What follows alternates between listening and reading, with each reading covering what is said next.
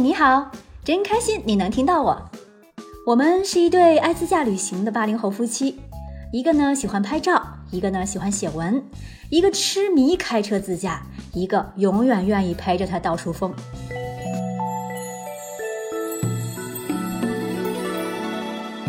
行程继续，从普兰县出发，再次穿过马旁雍措和拉昂措，然后一路向北上到二幺九，逐渐靠近神山冈仁波齐，到达冈仁波齐脚下的塔尔沁，这里也是著名的转山的起点。突然想起来前一天我们去马旁雍措湖边遇到的一位老哥，他就在冈仁波齐脚下的小村子里开面馆儿，不如去看看那位老哥。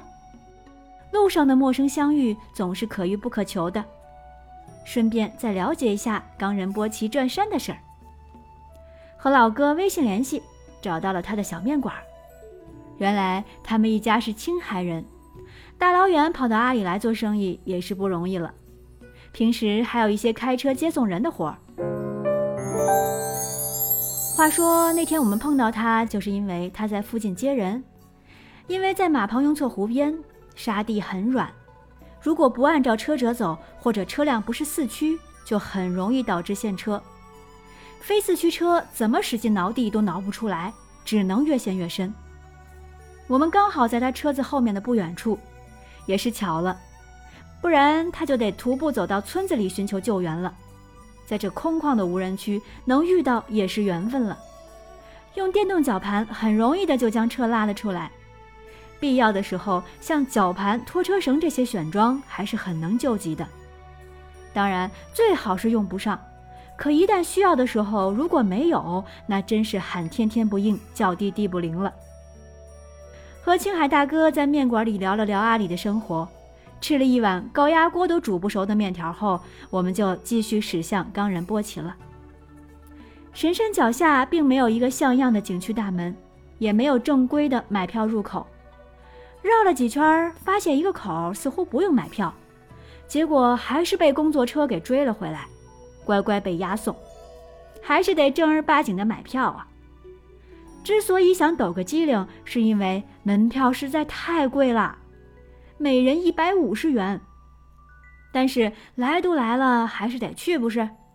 只见在很不起眼的土路上拉了根进山的绳子，车子一过全是土。有一位工作人员收钱，乖乖买票吧。路上就我们一辆车，全是碎石土路，好多肥嘟嘟的土拨鼠在路上跳来跳去。停车仔细看看，它们个个肌肉健硕。给他们扔了些面包块，吃完就钻到车下面去了。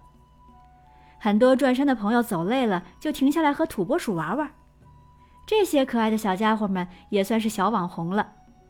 还记得抖音上那个著名的土拨鼠站起来大声喊“啊”的画面吗？它的学名叫汉赖，善于挖掘地洞，是名副其实的土肥圆。但是就算再可爱，也最好不要用手摸，因为不知道会不会携带鼠疫。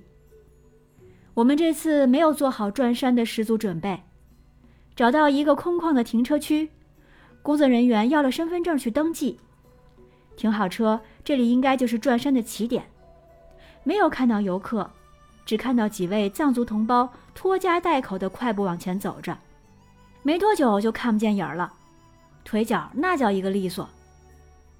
背上无人机，拿上一卷经幡，兜里再插上一罐北冰洋，走向近在咫尺的冈仁波齐。四周非常非常安静。耳边只有风声和自己的呼吸声。沿着土坡缓缓向上，曾经在电脑图片上看过冈仁波齐很多次了，他的样貌也已经熟悉的不能再熟悉了。如今和他面对面的时候，他就像一座被冰雪覆盖的金字塔，稳稳地伫立在高原之上，引领着无数信徒前往。我没有信仰，更不是信徒。但我从来不否认神的存在，也一直秉承着善良为人之心。许多藏族同胞一生的愿望就是能来冈仁波齐，他们可以风餐露宿，食不果腹，一生只为用一次转山来修来世。因为在藏传佛教中，转神山一圈可以洗清全身的罪孽，转一百零八圈就能立地成佛。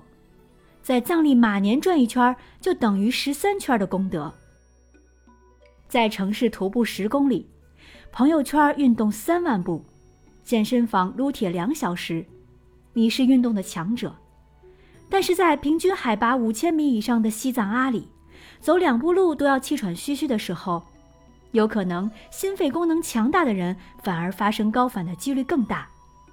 你还有信心完成冈仁波齐那五十六公里的转山之路吗？更让人敬佩的是，藏民用五体投地、三步一跪拜的磕长头方式完成转山，用身体丈量土地。沿路我们可以看到很多这样的叩拜之人，内心已经不仅仅是震撼了。脚下的碎石、沙地、冰雪。有的人双手带着护板，而有的人完全徒手。如果这没有强大的信仰支撑，谁能受得了呢？而我们这些游客只因为好奇而去一探究竟，走近它，遥望它，永远无法征服它。你去或者不去，它都永远在那里。有人说，转山就像一场炼狱，变幻莫测的天气。每一步都面临着严峻的考验，尤其是从止热寺到卓玛拉山口的绝望坡，走两步休息一下却是常态。我和盘子哥这次并没有做好转山的准备，只能先浅尝辄止一下。步行了两公里左右，找到一个面对神山极佳的角度，放飞无人机，系上一根经幡，祈求家人朋友们健康平安，再开一罐沁人心脾的北冰洋。北京孩子懂的，天为幕，地为席，坐上一会儿，享受属于我们的此刻。